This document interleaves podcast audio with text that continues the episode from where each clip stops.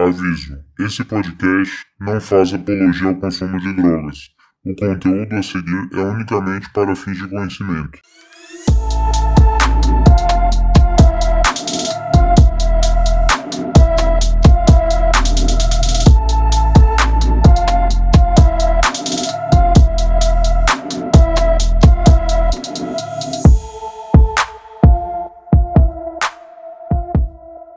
Fala pessoal, tudo certo? Aqui com vocês mais um podcast, continuando aqui na nossa série sobre drogas. Hoje, um episódio especial aí, uma das drogas mais consumidas ao longo da história da humanidade e atualmente a segunda droga mais consumida em todo o mundo, o álcool, ele mesmo.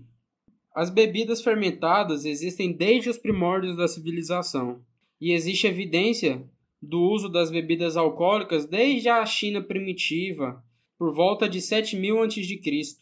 E assim como outras drogas, também teve em parte na sua história o uso ritualístico e religioso. O álcool mais consumido nas bebidas alcoólicas é o etanol, derivado de uma fermentação de açúcar, geralmente por fungos, e atualmente o mais comum é a levedura. E a quebra das moléculas do álcool no nosso organismo é feita através do nosso fígado.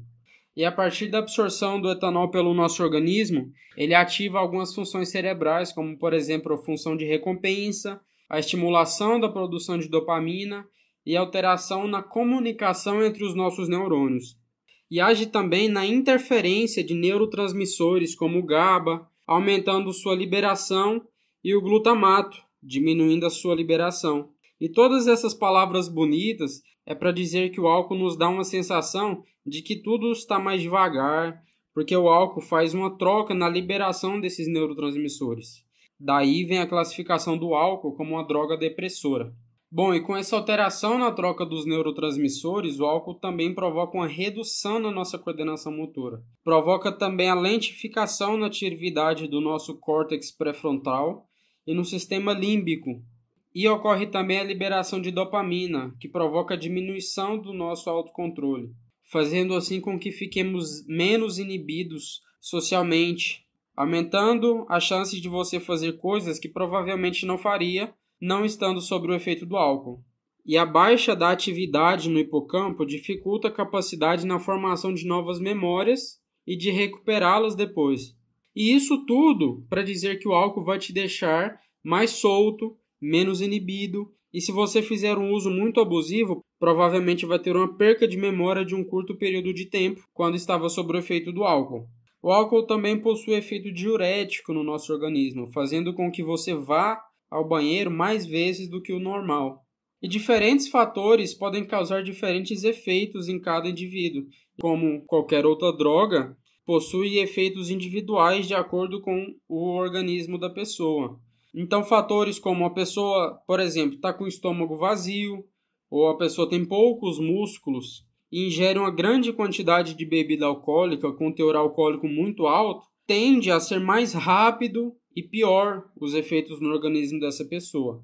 E o álcool é uma substância psicoativa com propriedades que causam dependência e tem sido amplamente utilizada em muitas culturas durante muitos séculos, como eu havia dito. Seu uso nocivo tem um grande peso na carga de doenças, além de ônus sociais e econômico para a sociedade.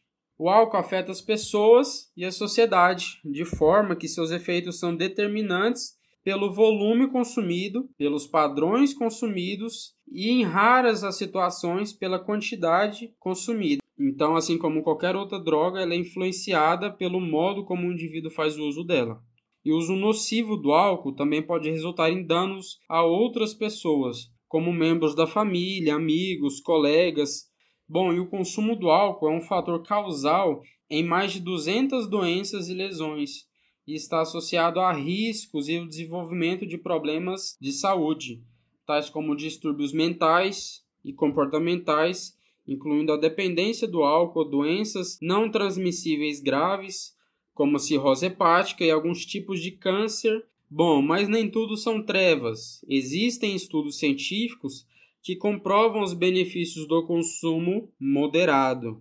Atente-se bem, consumo moderado do álcool. como por exemplo a diminuição das chances de desenvolvimento de doenças cardiovasculares, diabetes do tipo 2 e até pedras na vesícula biliar. Mas, como encontramos também estudos que mostram que o consumo abusivo tem efeitos negativos, como prejuízo cognitivo e prejuízos neurais na área do hipocampo, por exemplo. E assim como qualquer outra droga, o seu consumo abusivo pode trazer prejuízos muito mais danosos no organismo, como por exemplo a cirrose hepática, que é uma das doenças que eu acabei de citar, gastrites e úlceras, por exemplo. E assim como qualquer outra droga, existem os transtornos relacionados ao uso do álcool. No DSM-5, o transtorno por uso do álcool, socialmente conhecido como alcoolismo, ocorrendo seu diagnóstico, assim como o uso de qualquer outra substância. Bom, e foi no final do ano de 1952, lá na primeira edição do nosso DSM, que foi quando o alcoolismo foi introduzido e passou a ser tratado como doença. E no ano de 1962, o conceito de doença do alcoolismo foi incorporado pela Organização Mundial da Saúde, a OMS, e classificada internacionalmente como doença, que é o CID-8 a partir da oitava Conferência Mundial da Saúde. Bom, no CID-8, os problemas relacionados ao uso do álcool foram inseridos dentro de uma categoria mais ampla de transtornos de personalidade e de neuroses. Esses problemas foram divididos em três categorias: dependência, episódio de um beber excessivo, abuso, ou o beber excessivo habitual, e essa distinção, assim como eu havia dito, varia de acordo com o modo do uso que o indivíduo tem acerca daquela substância. E a dependência do álcool, assim como outras drogas, é caracterizada pelo uso abusivo da bebida alcoólica e pela manifestação de sintomas de abstinência.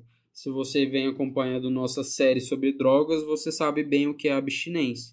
Bom, existem diversos dados sobre o álcool, já que é uma droga que está presente na nossa história há muito tempo, mas para não ficar um podcast muito técnico, eu optei por não trazer tantos dados, mas existem dados aí sobre o consumo, consumo mundial, o consumo por pessoa, que é o per capita, países mais produtores, países mais consumidores. Se você se interessar pelo assunto, eu te recomendo dar uma pesquisada, porque são dados muito interessantes. Bom, e eu tenho uma indicação de leitura para vocês, que é a cartilha do primeiro levantamento nacional sobre os padrões de uso do consumo alcoólico pela população brasileira. Essa cartilha foi lançada em 2007. É uma leitura muito interessante, eu recomendo a vocês. Bom, e um fator muito interessante para a gente levantar aqui é o consumo do álcool frente à pandemia.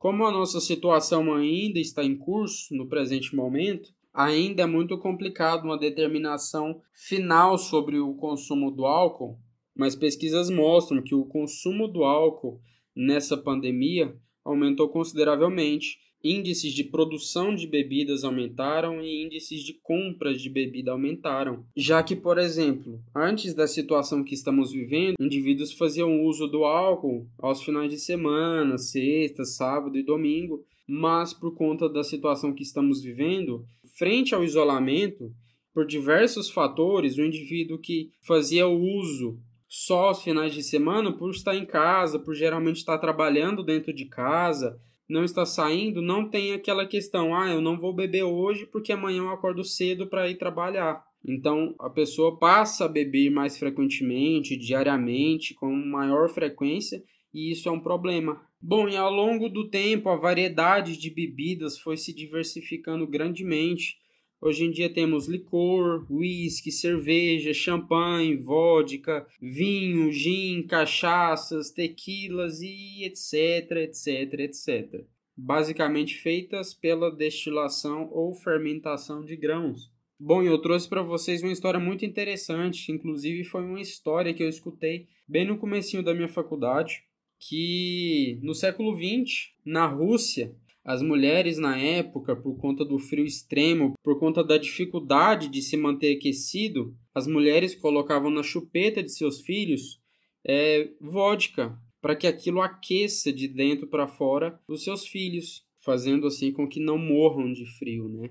Mas é algo muito prejudicial à saúde da criança, que inclusive é um dos fatores que pode levar o indivíduo a desenvolver uma síndrome comumente conhecida como Síndrome de Korsakoff, que é comumente a combinação de duas doenças, que é um estado de confusão aguda proveniente de problemas cognitivos causada pelo uso abusivo, causando no indivíduo uma amnésia. Bom, existe diversas curiosidades acerca do álcool, e eu trouxe duas aqui que eu achei muito interessante. A primeira é a bebida mais cara do mundo, e vocês vão se surpreender. A bebida mais cara do mundo, que é um champanhe. Eu não vou me arriscar na pronúncia, mas se você tiver interesse, pode jogar no Google aí bebida mais cara do mundo, que você vai ver a cara dele. Com seu valor estimado de 2 milhões de dólares. E a sua primeira produção foi registrada em 1976 contando então com quase 250 anos de fermentação. Então aí para você que tem 2 milhões de dólares dando bobeira na conta e é um apreciador ou gosta de champanhe, para passar o final de ano agora que estamos chegando, recomendo a vocês que comprem um exemplar dessa bebida. Bom, e a outra curiosidade é sobre a bebida mais forte do mundo. E para você que achou que era o absinto, porque é uma bebida bastante conhecida, girando aí com seu teor alcoólico entre 68 a 72%, você está enganado. Lembrando que no Brasil só é permitido bebidas alcoólicas com teor de até 45%, e qualquer bebida que exceda esse teor é considerada ilegal. E como exemplo de bebida com esse teor alcoólico, temos, por exemplo, algumas cachaças brasileiras famosas e algumas tequilas. Mas a bebida mais forte do mundo é o Everclear. Se minha pronúncia estiver equivocada, me perdoem. Que é uma bebida produzida pela empresa norte-americana Luxco, atingindo seus inacreditáveis 95% de teor alcoólico, que provém principalmente da destilação de grãos como milho. Bom, mas as informações que eu queria trazer para vocês aqui sobre o álcool é essa é uma droga aí muito presente na nossa humanidade desde os seus primórdios e no nosso contexto, principalmente no contexto brasileiro, é uma droga muito consumida. E se você gostou, compartilhe aí, mande para os seus amigos, mande para o seu colega de faculdade aí que está todo dia lá no bar da faculdade. Siga a gente no Instagram, arroba Lembrando a vocês também que estamos no Apoia-se. Se você gosta desse projeto, se você gosta do nosso conteúdo, dá uma acessada lá, apoia-se.com barra nos dê essa moral lá. Então é isso, pessoal. Um abraço, tchau, obrigado.